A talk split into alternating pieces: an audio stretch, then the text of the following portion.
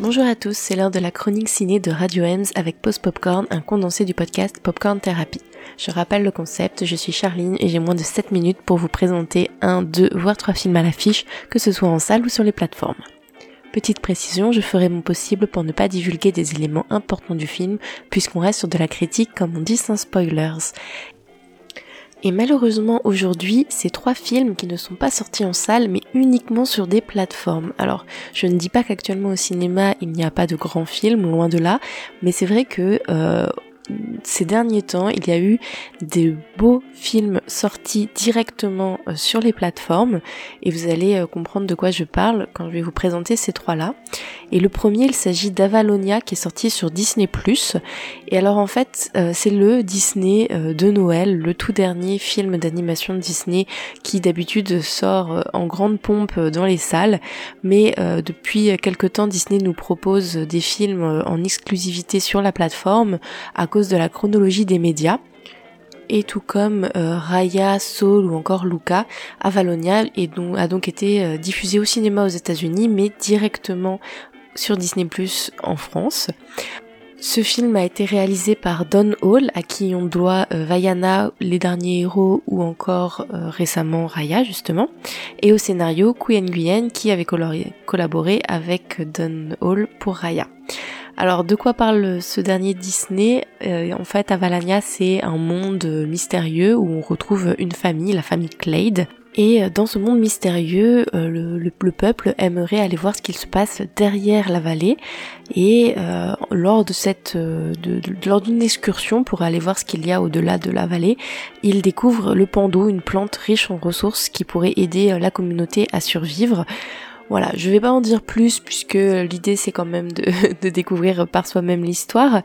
Mais euh, voilà, il faut savoir que c'est vraiment un film old school avec des inspirations de films euh, un peu style Jules Verne ou Jurassic Park.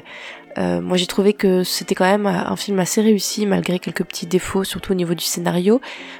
Mais ça reste un très bon film familial avec des thématiques modernes, des personnages attachants. Alors cette fois-ci, Disney se veut plus inclusif puisqu'il va présenter Ethan qui est le premier héros de Disney et Pixar ouvertement homosexuel, ce qui est quand même quelque chose à, à noter. Euh, mon gros gros gros point positif c'est l'animation que je trouve très réussie. Les couleurs sont vraiment chatoyantes, on a des textures qui sont hyper réalistes. Moi je suis toujours impressionnée par les cheveux ou encore les poils de barbe. La musique est superbe et elle est composée par Henry Jackman. Pour toutes ces raisons, j'ai été très déçue qu'il ne soit pas diffusé euh, en salle en France. Voilà. Le deuxième film, euh, il s'agit de Glass Onion, une histoire à couteau tiré, qui est un film américain réalisé par Ryan Johnson. Et il s'agit de la suite du film à couteau tiré du même réalisateur qui lui était sorti dans les salles en 2019 et qui est disponible sur Netflix d'ailleurs depuis, depuis peu. Alors faut savoir que ce sont deux histoires totalement indépendantes, c'est juste qu'on y retrouve euh, Daniel Craig dans le rôle du détective privé Benoît Blanc. Euh, mais sinon, voilà, il n'y a pas de, suite vraiment entre les deux, hein. ils sont complètement indépendants, vous pouvez regarder le 2 sans avoir vu le 1. Donc euh, ce film a été présenté en avant-première au Festival international du film de Tokyo et il a connu une sortie assez limitée au cinéma aux États-Unis et au Canada il y a un mois. Et euh, par contre, bah, en France, euh, voilà, nous l'avons que sur les plateformes aussi malheureusement. il faut savoir que Netflix a déjà signé pour un troisième film. Alors j'ai trouvé ce film extrêmement bien fait, très drôle. je pense qu'il est en top 1 sur Netflix actuellement et je comprends pourquoi. Parce que le scénario même si un peu moins élaboré, on va dire, que le 1, dans le sens où un petit peu moins de twist et de rebondissement, il fonctionne complètement tout à fait. Hein. On, se doute un petit peu de ce qui va se passer, mais on a quand même quelques surprises. Le casting est au top, avec Edward Norton, euh, Leslie Odom Jr., Kate Hudson, euh, ou encore Ethan Hawke. Vraiment... Euh, un, très beau casting. Donc je, conseille ce film, j'ai passé un très bon moment, j'ai rigolé, j'ai été surprise. Voilà, j'ai hâte de voir le troisième et j'espère que qu'ils resteront euh, sur la même vibe. Et le dernier film dont je veux parler, il s'agit de Pinocchio. Et pas Pinocchio sur Disney Plus de euh, Zemeckis avec Tom Hanks, puisque j'étais quand même assez déçue de celui-là, donc je ne souhaitais pas spécialement en parler dans la chronique, mais le Pinocchio de Guillermo del Toro, euh, qui est sorti sur Netflix et qui est un film américano-franco-mexicain d'animation, euh, entièrement réalisé en stop motion, par Guillermo del Toro et Marc Gustafsson.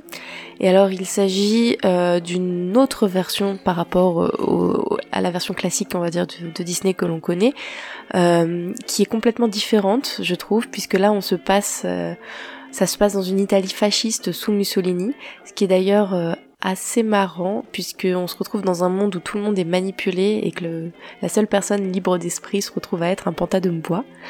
Et alors, il faut savoir que le film euh, a été annoncé par Guillermo del Toro dès 2008 et qu'il marque ses débuts dans la réalisation de longs métrages d'animation et qu'il réalisait ce film en parallèle de Nightmare Alley, qui était un très bon film également d'ailleurs.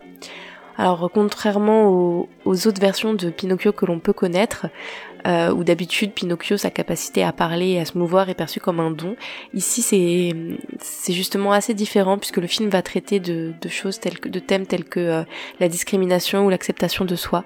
On est sur des thèmes euh, plus sérieux. C'est un film avec une belle morale. J'ai trouvé qu'il était particulièrement bien réussi, que ce soit au niveau de la technique, au niveau de l'écriture, du scénario ou même des chansons puisque euh, il y a de très belles chansons dedans.